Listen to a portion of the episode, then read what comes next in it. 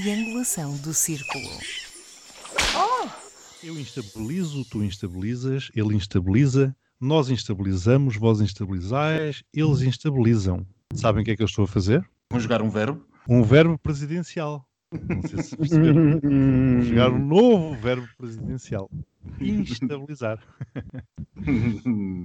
Bem-vindos ao 37 episódio deste nosso podcast, a roda de amigos que fala hoje sobre os desenvolvimentos que ouvirás amanhã. O meu nome é Miguel Agramonte, falo-vos de Aveiro e sou o provocador deste episódio. A última vez que serei provocador neste ano de 2020, um ano que nunca esqueceremos, também por ter sido nele que nasceu este magnífico podcast. Eu sou Max Spencer Donner e estou em Faro, para variar. Eu sou o Daniel Rocha e hoje estou em Sintra. Vim buscar umas queijadas e sentir a umidade na cara. Hoje trazemos dois áudios. O primeiro são umas declarações já famosas do nosso Primeiro-Ministro António Costa sobre quem governa Portugal por causa do caso TAP e é trazido por mim. Quem governa em Portugal é o governo eh, e, e isso significa governar nas horas boas e nas horas más, significa eh, governar quando se tomam medidas que são populares e também de governar quando se tornam medidas impopulares. Faz parte da atividade governativa e não vale a pena o governo ter a ilusão que pode transferir para outro órgão de soberania aquilo que só, seu, que só a si próprio compete fazer. E seria, aliás, um erro que assim, que assim fosse e, portanto, eu acho que quem anunciou ou teve uma má fonte ou se precipitou naquilo que era eh, a perspectiva da atuação do governo. Bom, eu trouxe este áudio porque acho que é uma situação bastante interessante. Realmente houve aqui uma tentativa, houve várias tentativas e, e um ou outro tapete puxado. A primeira é, é foi a tentativa do ministro eh, de tentar passar para o poder eh, legislativo algumas funções do poder executivo. Seria interessante que já que julgo que na cabeça dele o que ele terá pensado foi que já que eles se meteram na questão do novo banco, eles, o Parlamento, agora vamos então envolver o Parlamento nesta história da TAP. Portanto, assim também empurro esta responsabilidade para o, nomeadamente PSD, que eh, se atravessou aqui no meu caminho ou no nosso caminho relativamente ao, ao novo banco. Enfim, as coisas não correram conforme ele previa, nem sequer conforme ele uh, explicou ao Marcos Mendes, que depois veio dar a notícia em público.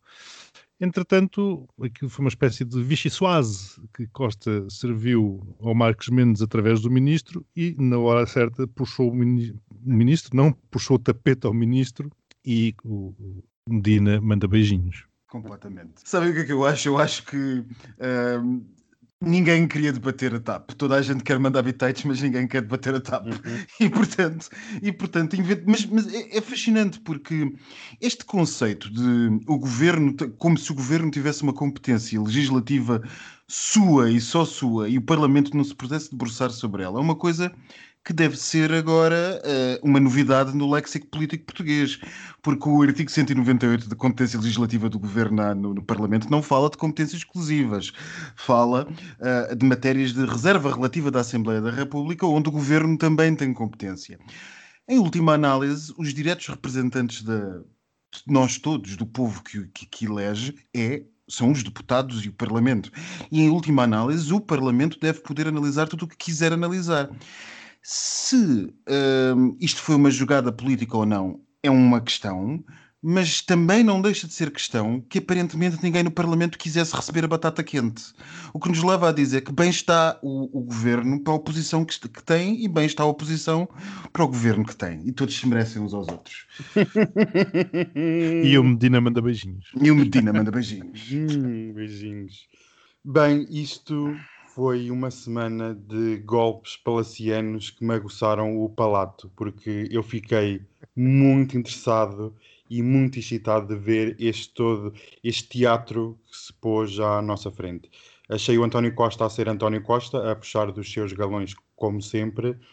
Esta semana foi uma autêntica atrapalhada governativa. E quem diz que este governo não tem um prazo de validade é porque não tomou atenção esta semana pondo só um ponto no Parlamento, realmente, Max, como estavas a dizer, todos falam da TAP, todos se queixam disto e daquilo, mas quando chegou a prova dos nove, a prova de toda a gente assumir a sua posição, todos se acobardaram e refugiaram com isto é um absurdo, isto é um absurdo. Pois, enfim.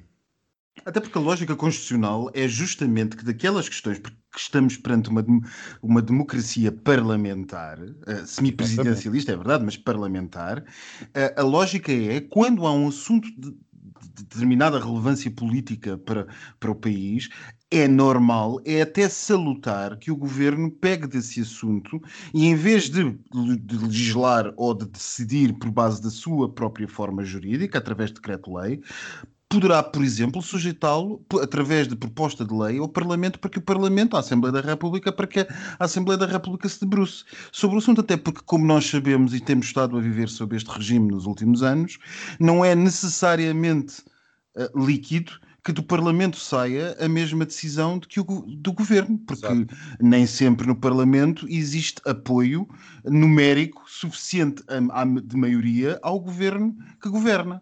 Portanto, e vimos isso nas transferências para o novo banco, recentemente. E vimos isso nas transferências para o novo banco. Portanto, eu não percebo onde é que estavam mal de sujeitar uh, isto à, à, análise do Parlamento. Não percebo como é que os partidos da oposição se podem demitir de ter uma opinião sobre um assunto de absoluta importância e não percebo como é que o Primeiro-Ministro pode passar por cima uh, de, disto com uma jogada de duvidosa uh, competência jurídica a dizer que há coisas que são de competência do governo e que são do governo e pronto. E como se uh, o, o Parlamento não pudesse falar sobre coisas que são da competência do governo. Estávamos mal. O segundo áudio é do Daniel e trata-se de uma rara exceção neste podcast por ter sido gravado no mundo futebolístico. Mas o contexto é que é preocupante. Como é que classifica o que aconteceu ontem em Paris na Liga dos Campeões? Já lhe aconteceu algo semelhante? Do quê? Do... O caso de racismo que os jogadores acabaram por sair do campo ao fim de 15 minutos. Bom, eu não sei. Estava lá. Não sei o que é que aconteceu. Não sei o que é que se falou, o que é que se diz. Mas hoje está está muito na moda é, é isso, não é? Está muito na moda isso do, do, do racismo. Eh.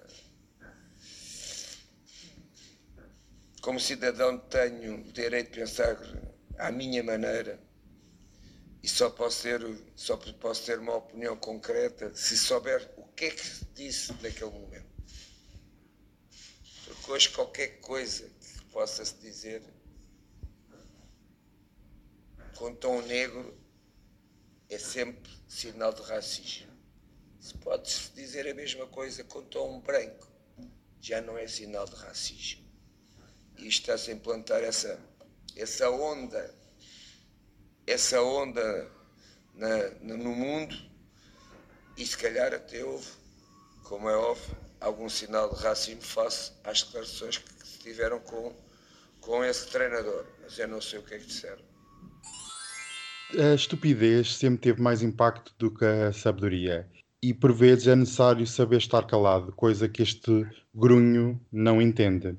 Este, este senhor parece viver numa realidade paralela onde o dinheiro não compra nem paga educação, compaixão e dignidade. Isto é um triste episódio numa semana já de si medonha e só demonstra o calibre do, do nosso futebol em Portugal? Olha, eu não sei se ele vive numa caverna ou não, mas parece-me um homem das cavernas, não só pelo aspecto físico, mas também pelo aspecto mental dele, porque realmente isto não tem pés nem cabeça, uma situação destas e umas declarações destas. Isto, acredito que ele voto no Chega, não vejo outra alternativa, porque isto são tipicamente declarações uh, desse calibre. Dizer que agora o racismo está na moda Infelizmente, o racismo sempre esteve na moda, pelas piores razões, claro está. Agora, eh, na moda, de acordo com aquilo que ele diz, ou de acordo com o conceito dele, é que me parece que não é bem assim. A, a humanidade e as sociedades têm que evoluir e, portanto, é isso que se está a tentar fazer. Mas se o senhor não consegue evoluir juntamente, que se retire, mas que não faça este tipo de declarações porque lhe ficam muito mal. Ele, um, o senhor, a início estava com muitas dificuldades em pensar, não estava? Aquilo estava a avaliar ali uma, algumas paragens, aquilo não sei, e, e, não percebo como é que com tanta dificuldade ainda assim saiu tanta, trampa. Um, não tenho muito mais a dizer àquilo que vocês dizem, até porque sinceramente não tenho pachorra já para este tipo de conversas. E na semana em que finalmente as instituições do Estado de Direito português acordaram para a realidade do CEF, não faltaram temas para a nossa Gazeta. Diria que o manto da Covid, que desde março impediu a chegada de outras notícias ao grande público, naturalmente, se começa a extinguir, tornando tudo muito mais juicy, como costuma dizer o Daniel. A Gazeta dos Dias Úteis. Segunda, em direto de uma pastelaria chiquérrima de Lisboa, Marcelo Rebelo de Sousa, o cidadão, pôs termo ao tabu 2020, anunciando que era candidato à presidência da República Portuguesa nas eleições que ocorrerão no dia 24 de janeiro de 2021. Na terça, Margaret Kinnan, uma senhora britânica de 90 anos, tornou-se mundialmente famosa por ter sido vacinada contra a Covid-19 no âmbito do plano de vacinação do Reino Unido. Quarta, foi dia de acordo para a bazuca europeia ser reativada. Varsóvia anunciou que a Polónia, mas também a Hungria, chegaram a acordo com Berlim, ainda presidente do Conselho Europeu, para deixarem cair o veto sobre o novo Fundo de Recuperação e Resiliência. Na quinta, o governo português apresentou em Bruxelas o plano de recuperação da TAP. Resumo dos pontos principais: 2 mil despedimentos de trabalhadores efetivos, perda de 6,7 mil milhões de euros até 2025 serão injetados no máximo 3.725 milhões de euros até 2024, corte salarial de 25% apenas para os vencimentos acima de 900 euros, devoluções dos empréstimos em 2025, redução da frota de 108 para 88 aviões e as operações realizadas a partir do Porto não serão prejudicadas. Na sexta, assistimos à mobilização de quatro, possivelmente extensíveis até oito vasos de guerra britânicos para o caso das negociações do Brexit falharem terem as respectivas águas territoriais devidamente protegidas. Vamos às pontuações? Daniel, queres começar tu? Segunda-feira, isto era o segredo mais mal guardado da política portuguesa. Um, um tabu que não chegou a ser tabu nenhum. Toda, toda a gente sabia que o, o tio Celinho ia se recandidatar. Bem, eu achei a apresentação muito confusa, uma falta de organização na segunda-feira uma apresentação numa pastelaria de tias lisboetas. Mas isto chegou de carro, isto foi, isto, isto foi tudo muito corriqueiro e com aquele ar de presidente do povo. Muito populista, ai meu Deus. Mas foi muita parra e pouca uva. Mas eu tenho que fazer aqui um reparo, dois até. Primeiro, na sexta-feira passada, o Presidente da República, que nós falámos aqui na, até na Gazeta, sobre o atentado de Camarate, o Presidente, na sexta-feira, admitiu a tese de atentado e, juntamente com a entrevista que deu também esta sexta-feira à SIC, num tom completamente desfasado da, da realidade, mal preparado, a falhar em várias frentes e a pensar que este passeio no parque está ganho. Senhor Presidente Marcelo, uh, cuidado, porque quando começar a season de debates em janeiro, veremos se a vitória é mesmo garantida ou não. Vou dar três pontos, porque agora finalmente o jogo está completo. Eu devo dizer que uh, estou muito espantado de isto não ter sido convocado ao 31 dia de antecedência sobre as eleições, porque sinceramente, como vocês sabem, eu já vinha a apostar aqui há uns tempos convosco que isto provavelmente ia acontecer uh, com, com, o menor, com a menor antecipação possível. Bem, eu, eu, eu, devo dizer que tendo a concordar com, com Ana Gomes neste, neste assunto vamos e venhamos apresentar uma candidatura presidencial. Ok, isto não, isto não era um, um, tabu e toda a gente já sabia que ia acontecer, mas não, na pastelaria Versailles, em dia de confinamento, quando é suposto nem sequer estares, nem sequer estares na rua, nem sequer estares na pastelaria. Vais para a pastelaria, atravessas ali a rua, vais até à esquina da, da rua Junqueira, da Junqueira e apresentas ali. Ah, olha, só para dizer que quero uma bica, um pastel de nata e que me candidato a Presidente da República. Ah, Tenham paciência. Não, não, não, mas ele não atravessou a rua, Max. Ele não veio do palácio. Ele veio de carro, ele veio de carro, atravessou um conselho, portanto mudou de conselho, no dia em que não podia mudar, veio de carro para chegar como Marcelo o, uh, o português, não Marcelo o, presi o presidente. Uhum. E estacionou o carro, ali assim, ao pé do Centro Cultural de Belém, e, e então ali é que foi a pé até à pastelaria, pedir a bica. Uhum. e anunciar que era candidato. Olha, já agora é candidato a Presidente da República. Não, é que às vezes para pôr em, para pôr em perspectiva estas coisas, para, para que os cidadãos percebam estas coisas, é perguntar o que é que, que, é que uma imprensa internacional diria de uma coisa destas? Imagina, o presidente dos Estados Unidos, sei lá, ou o presidente francês anunciou, anunciou a sua candidatura ao balcão da pastelaria Versailles. Mas olha que eu acho que foi comentado, sabes? Eu acho que saiu na imprensa internacional. E depois, e depois, numa coisa que é simbólica, tudo se presta à interpretação simbólica. O nome da pastelaria, Versailles. Quer dizer, enfim, eu, eu, eu, eu não sei. Eu vou dar dois pontos a isto e ficamos por aí. E na terça-feira, a senhora britânica. Pronto, o Reino Unido quis ser o primeiro país da Europa Ocidental a aprovar a vacina para, para usar aquele ar- argumento de sem as amarras da União Europeia tudo é mais rápido, tudo é mais fácil, é, sem, sem aqueles europeus burocráticos. Bem, a propaganda política é muito engraçada, serve para muita coisa, mas não disfarça o caos que se aproxima.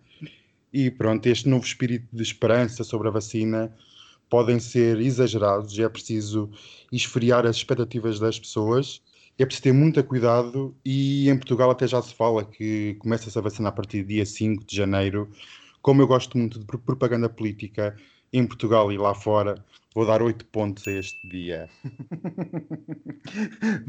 Os ingleses não mal conseguem organizar uma autoestrada para pôr casas de banho de, de concerto, porque mal conseguem, mal conseguem se- preparar um plano para o que vai acontecer se não houver no deal e estão já a tentar vender-nos a história de que tudo vai correr perfeitamente bem com as vacinas, agora que eles estão libertos das amarras da União Europeia.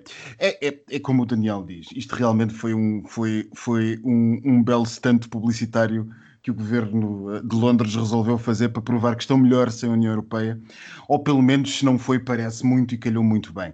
Eh, foi, foi cómico, eh, divertiu-se eh, divertiu-se a audiência, eh, deixou-se todos aqueles Brexiters ao rubro, e a senhora de 90 anos bem disse que levanta- que ia acordar mais cedo naquele dia para isto, que ia para casa descansar. Que é o que vamos todos nós fazer quando isto acabar. Eu vou dar seis pontos. Mas eu estou convosco, eu acho que realmente tem um aproveitamento político do Reino Unido para mostrar que não precisa da União Europeia para nada.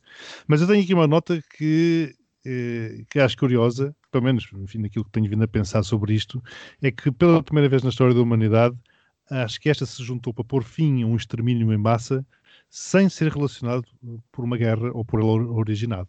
Acho que, acho que é uma nota engraçada e interessante. Não, e Porque- positiva. E, positiva, é- muitíssimo e- positiva. Acho facto, que é, é a primeira vez não é? Acho que é a primeira vez eh, na história da humanidade em que tal coisa acontece, em que realmente há uma corrida às armas, neste caso, neste caso eh, da medicina, para eh, pormos fim a uma tragédia humanitária sem haver, sem ter uma, sem haver uma guerra por trás. Sim, e é fantástico. Pensando objetivamente e racionalmente, com a distância que tudo isto permite, é fantástico a velocidade a que a humanidade reagiu à pandemia e rapidamente, não interessa por que interesses, mas rapidamente se uniu para encontrar uma solução científica para, para, para, para o- para o problema. E tipicamente fantástico. estes saltos, estes saltos tecnológicos e científicos aconteciam só em tempos de guerra, Exato, exato. não é? Quarta-feira, então, foi a bazuca. Dinheiro para todos! Dinheiro! Yeah! Chuva de dinheiro! Isto vai ser tudo uma maravilha, vai jorrar dinheiro por todo lado. Só não vai aparecer no meu bolso, mas pronto, isso são outros, é outra história. Como nós aqui já tínhamos falado há uns episódios, ninguém queria este fardo em cima de António Costa, por isso foram feitos todos os esforços para desbloquear os vetos. E como sempre, o dinheiro fala sempre mais alto e a vítima, neste caso, são os direitos humanos, não é? Parece que estes direitos têm sempre um preço e o preço é este: é desbloquear dinheiro para o resto das pessoas para salvar os países.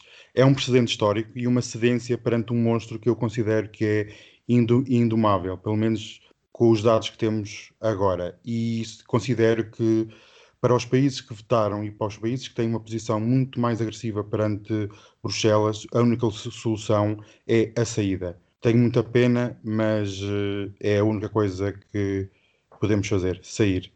Eles não disseram que, que os, direitos, os direitos humanos foram postos em causa. Houve, foi aqui apenas um compasso de espera, um adiamento. Um adiamento, pronto. Eh, o que é que isso quer dizer? Não sei muito bem, mas isso só merece zero pontos. E apenas aqui uma ressalva que é este dinheiro que nós estamos todos a receber, que vai jorrar por todo lado, vai ter que ser pago um dia. Os cheques que estão a ser passados vão ter que ser devolvidos com juros. E isso é uma questão que vamos falar nos próximos anos e vai ser muito agressiva com as regras orçamentais que vão voltar a vigor. Isto vai ser, esta bazuca não agoira nada de bom. Zero, zero, zero. A bazuca é bom que tenha, que tenha, que pelos vistos possamos dizer que ela vai funcionar, uh, quanto mais não seja vai trazer algum alívio ao pessoal a partir de janeiro. Agora, aquilo que continua a não parecer muito claro é o que é que se passou na negociação com Budapeste e Varsóvia, porque a imprensa, vá lá, a imprensa alinhada com os ideais europeus e com a Comissão Europeia, que é como quem diz a Euronews, passou os últimos dias a pintar este assunto como uma derrota da Orbán. E passou uh, declarações de um Orbán até de cara fechada à saída do Conselho Europeu a dizer que não queria pôr em risco as suas, os, seus, os seus cidadãos no acesso aos fundos e, e, e, que estava preocupado com, com a resposta eficiente por parte da Europa à, à crise que todos nós atravessávamos. E pela primeira vez deu-me a impressão de estar a ver, uh, ainda que eu gosto muito da Euronews, devo dizer, mas deu-me a impressão de estar a ver ali ou a ler ali um artigo do Sputnik ou a ver uh, uma, uma, uma, uma, uma peça na televisão do Breitbart News ou qualquer coisa do género, ou na, na RT uh, uh, de Putin. Porque a construção narrativa na Euronews foi evidente. Aquilo que se passou não foi uma derrota de Orbán, foi uma vitória de Orbán. Foi uma vitória demasiado, demasiado má para a Europa de, de, de, de, Orbán. Sim, só de Orbán, porque Varsóvia claramente foi um joguete nas mãos da Hungria. E, e, aquilo que nós estamos neste momento confrontados foi com um bullier que pura e simplesmente disse ou fazem como eu quero ou não há dinheiro para ninguém. E pronto, e alguém terá sido os alemães com a sua, com a sua teimosia lá terão tentado torcer um bocado a coisa e o máximo que conseguiram a favor do Estado de Direito Democrático e dos valores fundacionais da União Europeia foi que esperássemos dois anos para que eles se adaptassem. Para eles se adaptassem, basicamente, não é para que eles se adaptem, mas sim para permitir que Orbán se concorra às próximas eleições, dizendo que o mecanismo de, de Estado de, de, Estado de Direito, não, de, de vigência do direito, continua a não estar em vigor e que ainda por cima pode recorrer ao, ao Tribunal Europeu, ao Tribunal de Justiça das Comunidades Europeias, Tribunal de Justiça da União Europeia, aliás, uh, para fazer valer a eventual uh, não aplicação do, do, do mecanismo à, à, Hungria. Portanto, basicamente, Orbán conseguiu ganhar na Secretaria aquilo que não conseguiu politicamente. Eu acho, uh, continuo a achar tudo isto uma vergonha, eu dou zero pontos. E eu que dizia que não deveríamos recuar um milímetro que fosse, bom, recuámos alguns metros. Exato. Uhum. Quinta-feira tínhamos, temos então, ou tivemos então o plano de recuperação da TAP. Quinta-feira, e aqui estamos nós no mesmo ponto de há nove meses atrás. Isto, isto é um episódio, parece repetitivo. Continuo a ter a mesma opinião, continuo a, a pensar que a melhor aposta para solucionar este problema é deixar que ir a TAP e focar na SATA e confiscar tudo o que há e passar a ter uma nova companhia, porque isto eram apenas 1.200 milhões, já vão ser um adicional de 3,3 mil milhões de euros que pode chegar até 3,7, isto na melhor das hipóteses, e como é que podem planear até 2025 as necessidades de capitais da empresa se o estimado para 2021, que era de 500 milhões, já passou para mais de 900. Acho isto uma falta de transparência. Eh, o Ministério das Finanças até já veio dizer que não será necessário um retificativo para colmatar a ajuda à TAP, a ajuda extra. Por isso, eu também tenho a dizer, há muita falta de transparência neste Orçamento de Estado e no próprio processo todo, e é necessário passar a pente fino esta empresa. As, as autoridades competentes têm que ter uma mão nisto, porque não pode continuar este regabof e apenas tenho um comentário a fazer à apresentação uh, do ministro Pedro Nuno Santos, que vim direto e fiquei várias vezes de boca aberta de, com as declarações que fez. E uma delas foi quando o Sr. Ministro estava a dar o ar da sua graça e re revela que o antigo acionista brasileiro David Neilman saiu da TAP com prejuízo. E eu tenho que lhe dizer que prejuízo estamos todos a ter com este buraco sem fundo. Décadas de má gestão, corporativismo e, corru e corrupção basta, é tempo de arranjar uma solução que não seja como eu vi nestes dias, que é pôr mais dinheiro na esperança que tudo corra bem. Meus amigos, eh, eu acho que esperança ninguém a tem, porque já vimos este filme acontecer nas últimas décadas. Eu apenas tenho a dar zero, porque realmente não há abaixo de zero. Eu, uh, este é o nosso tema fetiche, não é? este é o nosso tema fetiche. Nós estamos recorrentemente a voltar a este tema porque nos últimos meses não se tem falado na política portuguesa muito mais para além de contas para pagar. E das grandes contas para pagar que nós temos é realmente a TAP.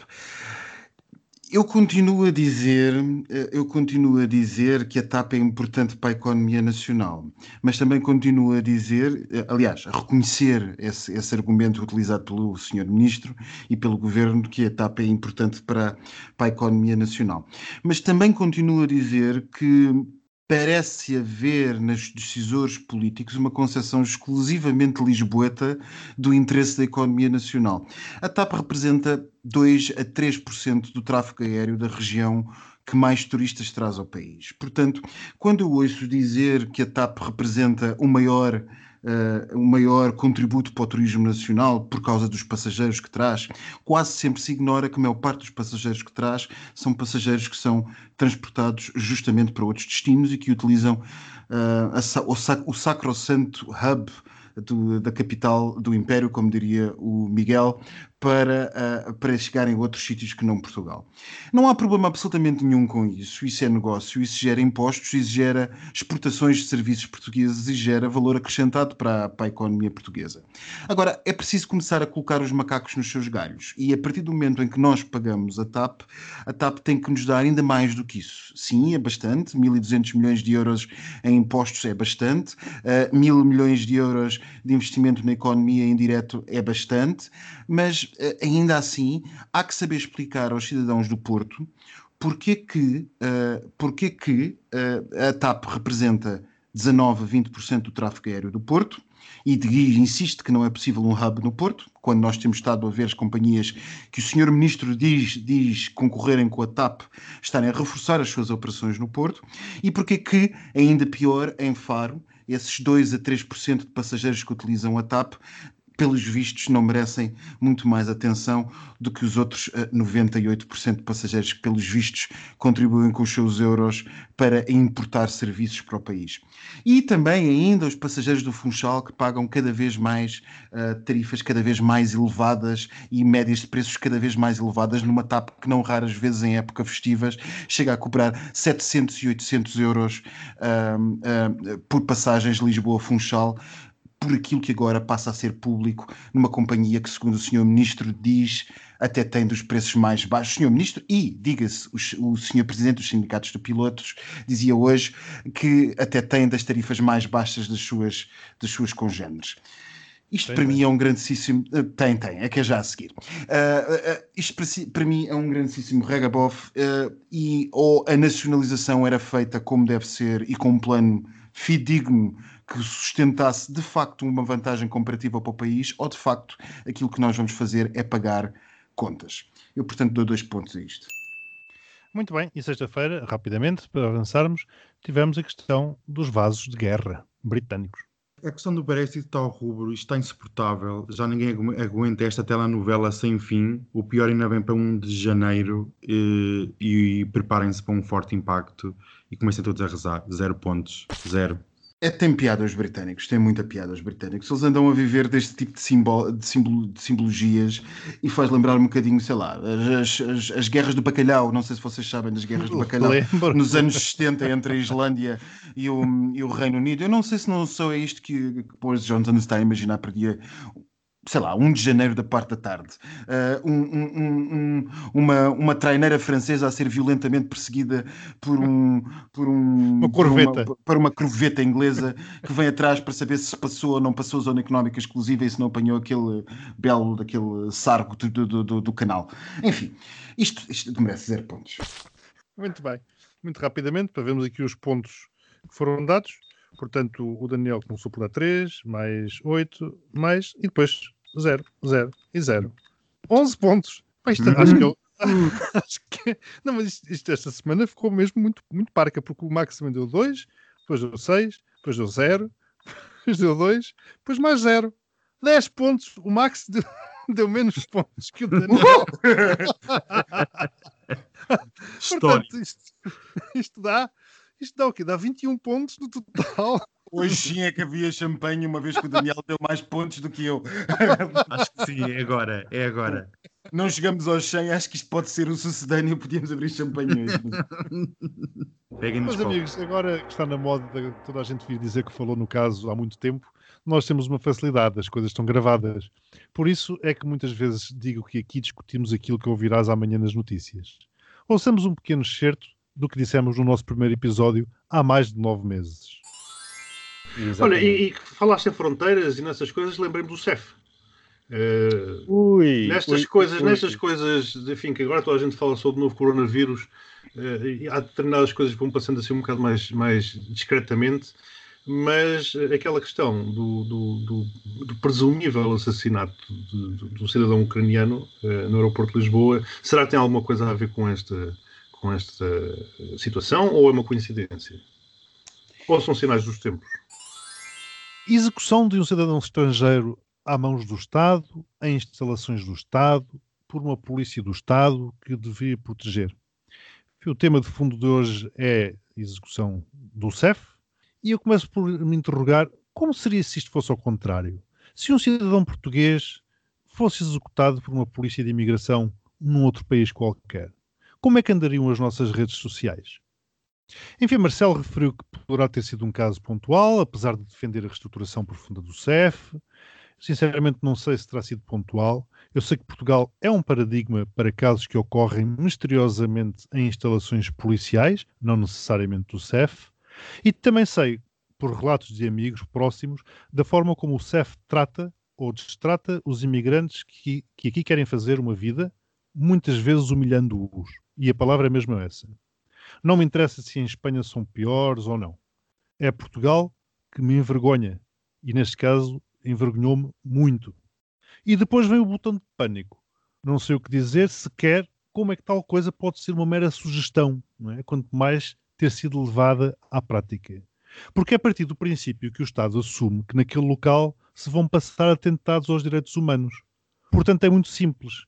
Quando o que estiver a ser violado vir que as coisas estão complicadas, é só carregar no botão que o Estado de Direito chega a correr. Não é? Presumo que seja assim que a coisa passa a funcionar.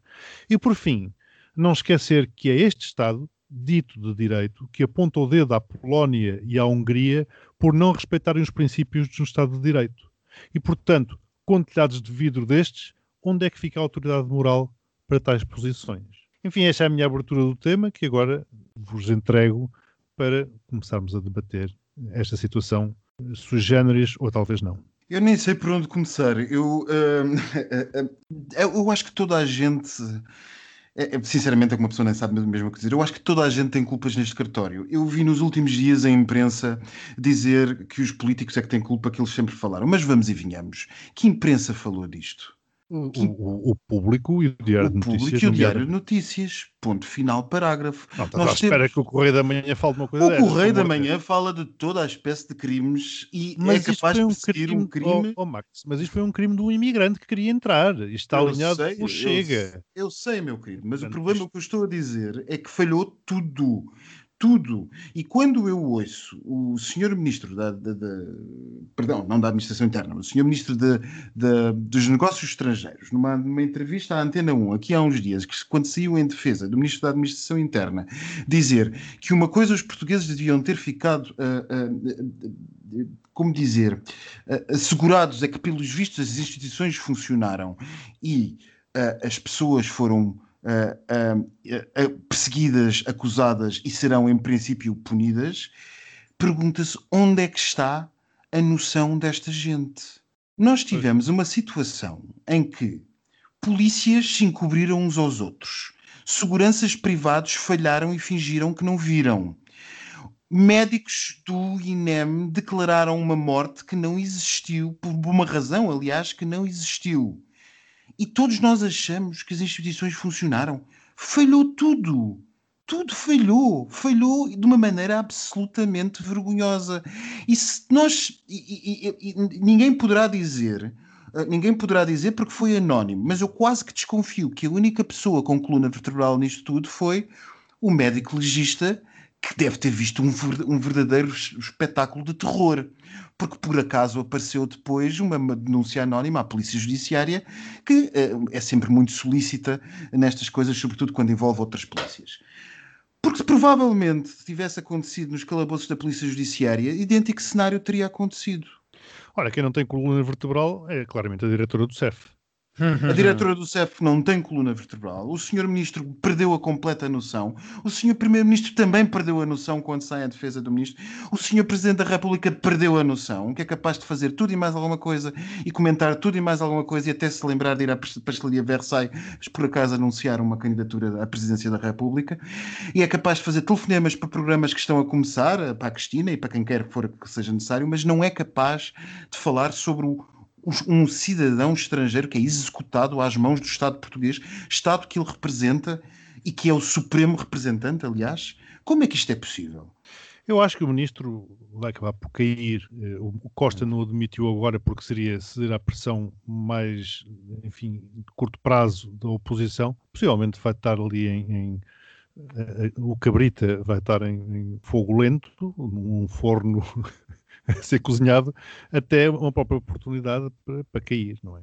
Mas é triste, quer dizer, isto, ou, das duas uma, ou a diretora do CEF se teria demitido e levou oito meses para se demitir, e, e portanto, demitiu-se para salvar o ministro, ou o ministro tinha tomado a decisão dele próprio se demitir, uma vez que a diretora do CEF não se, não se tinha demitido. Quer dizer, isto era o lógico, não é? Exato.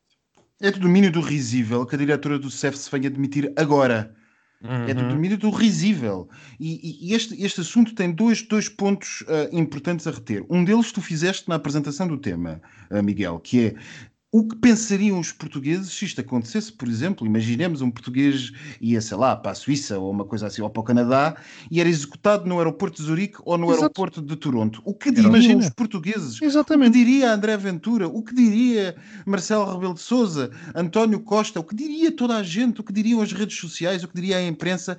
O, o, o, o rasgar de vestes que não seria o mandar o exército para invadir a Suíça que se, que se, se apelaria nas redes sociais e de repente falhámos todos. Isto foi uma Sim. vergonha inarrável. Ouvir a, ouvir a notícia, ouvir a notícia, não, ouvir a entrevista à mulher eh, de, de, de, do, do, cidadão, à viúva, à, viúva. À, viúva, à viúva do cidadão, é uma coisa que uma pessoa não, não, não, não sabe onde se meter de vergonha. É vergonha. A vergonha é, é, horrível.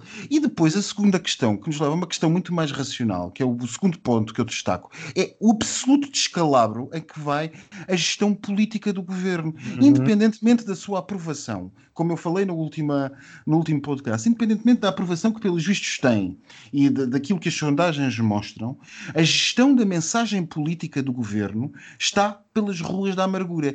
E é urgente, já era urgente há meses, e é urgente que António Costa comece o ano a pensar seriamente em fazer uma remodelação governamental profunda, se ele quer sobreviver. Porque ao contrário do, do, Daniel, ainda acredito que ele ainda consegue sobreviver se ele quiser.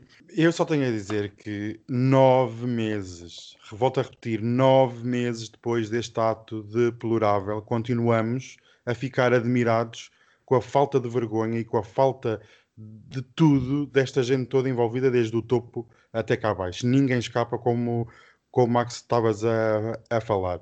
O ponto do botão de emergência, para mim, eu fiquei, caiu-me o queixo ao chão porque isto é uma clara admissão por parte do Estado, por parte do regime, que isto é uma prática recorrente. Senão, não tinha-se lembrado deste botão. E admite que não consegue mudar o Controlar, sistema. exato. É pior do que isso. É dizer assim, eu não consigo... Faz lembrar as câmaras municipais quando tem um buraco gigantesco numa rua e em vez de alcatroarem aquela porcaria... Rem, remendam. Não, põem lá um, um, sinal a dizer buraco. Pronto. É exatamente isso. É, é subir que não se consegue resolver o problema e, portanto, põe-se ali um, um, botão. Olha, eu pergunto, isso é ridículo. E eu pergunto outra coisa. O que é que acontece quando se toca o botão? Vem a senhora do check-in? é, isso chega ao Estado de Direito. Chega, chega lá chega Vem a senhora do check-in? Vem a senhora da Sol Limpa? Ah, Vem, vem o quê? Quando, quando nós chegamos a uma situação que, que um médico do INEM declara uma coisa que, que não aconteceu e que visivelmente não aconteceu, segundo o relatório da medicina legista, da medicina, da medicina legal, desculpem, quando os próprios seguranças ignoram, vão-se embora e, não, e são instruídos para não anotar a presença dos inspectores nas, nas instalações, quem é que vem quando o botão de pânico for tocado? Um advogado. É um advogado. O, o pânico pre- pressupõe que é urgente. Tem que vir um advogado para ler eh, a Constituição aos agentes do CEF. vem, vem a Marina, a Marina Mota. Vem a Marina Mota de, de clamar a Constituição. Isto é, e eu, eu penso que isto é um total desfazamento da realidade que se vive no terreno. É muito fácil estar de gravata num qualquer ministério e decidir este tipo de situações, mas ir ao terreno e ver o, que- o que é que se passa, claro, isso é sempre mais, é sempre muito mais difícil.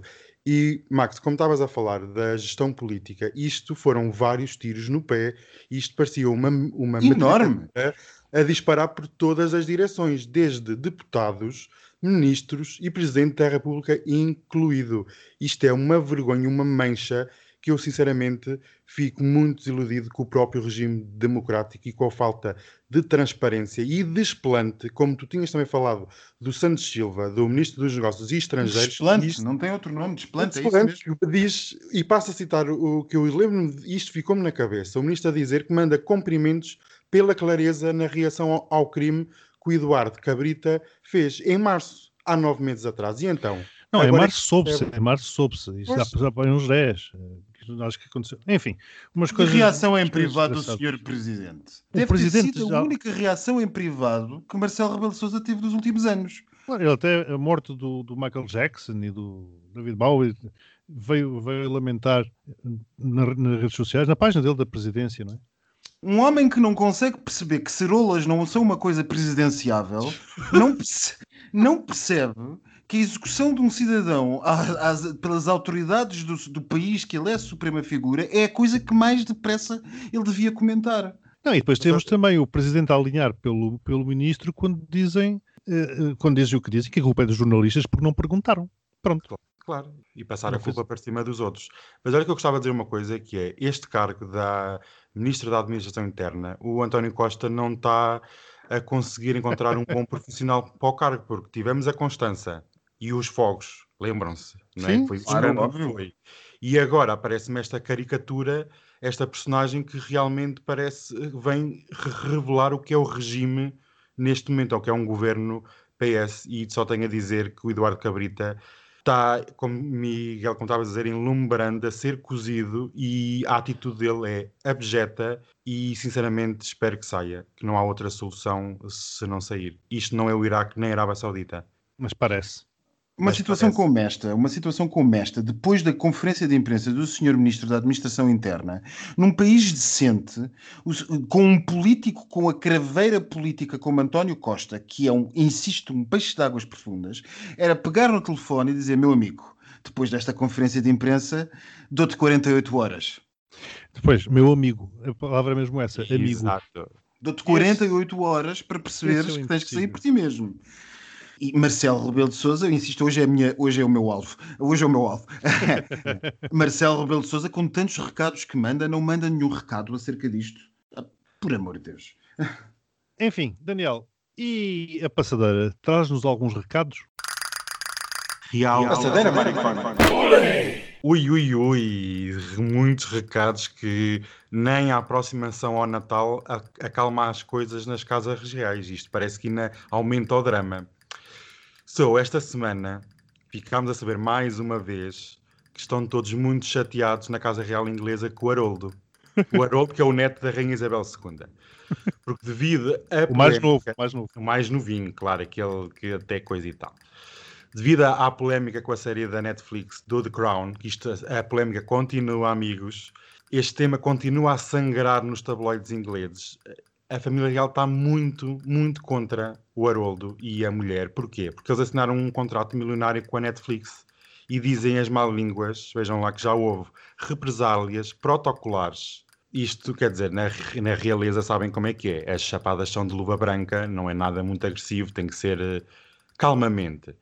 e veremos como é que vai acabar este contrato milionário do Haroldo e da Meghan. Não vai acabar bem e temo muito pelas finanças pessoais do casal real. Mas, continuando na Casa Real Inglesa, desta vez tivemos o Guilherme e a Cátia, que é a sua mulher, que é o neto mais velho da Rainha Isabel II. Como o Natal está a chegar, vocês sabem, está cada vez mais próximo, o Guilherme e a Cátia decidiram, decidiram fazer uma Jolly Tour, uma Holiday Tour. Eles chamam que é uma turnê de agradecimento aos, às pessoas que estiveram envolvidas na luta contra a Covid. E então vejam lá a sensibilidade que viajaram de comboio por todo o Reino Unido. Não deixaram ninguém excluído, não houvesse depois algum problema. Né? Fizeram a Escócia, País de Gales, Inglaterra e tal, foi tudo muito giro. Mas, como, como tudo nesta vida, foram logo alvo de críticas pelo uso do privilégio de poderem andar de conselho em conselho. Era como o, o Celinho, que andou a passar de conselho em conselho e não devia. Até ver lá que veio o Boris Johnson, veio se meter no barulho e dizer: Ui, eu não tenho nada a ver com isso, decidam-se. Foi tão problemático que a visita durou três dias. Foi mesmo, tum, tum, tum, acabou. Tudo Oh, volta para cá. TGV. Foi. Deram a volta e foram todos para casa. Bem, esta gente, dos, os membros da Casa Real, se não saírem de casa, as pessoas começam-se a perceber que eles não servem para nada, não é? Estão em casa.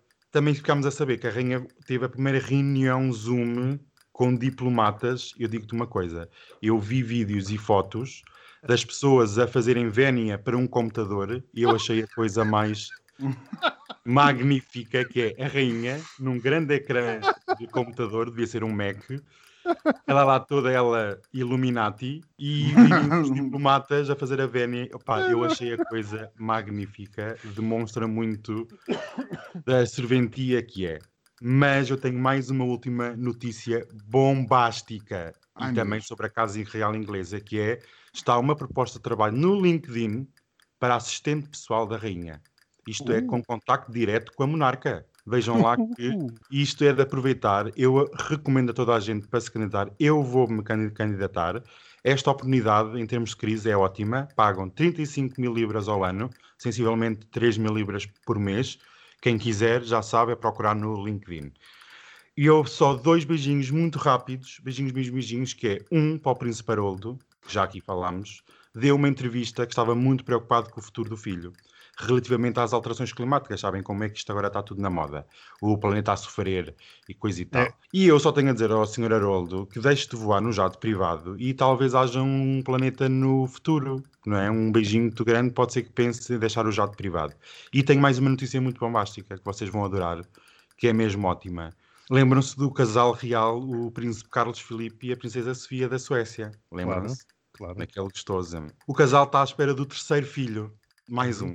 E devido às alterações realizadas no ano passado na composição da Casa Real, vai ser a primeira criança na Casa Real sueca a nascer sem o título de Sua Alteza Real. Olhem só a modernidade da coisa. Ai, coitadinho. Deixa de ser, é príncipe ou princesa na mesma, mas deixa de ser. Um beijinho para toda a situação, um beijinho muito especial para o Carlos Filipe. que Eu adoro. Beijinhos.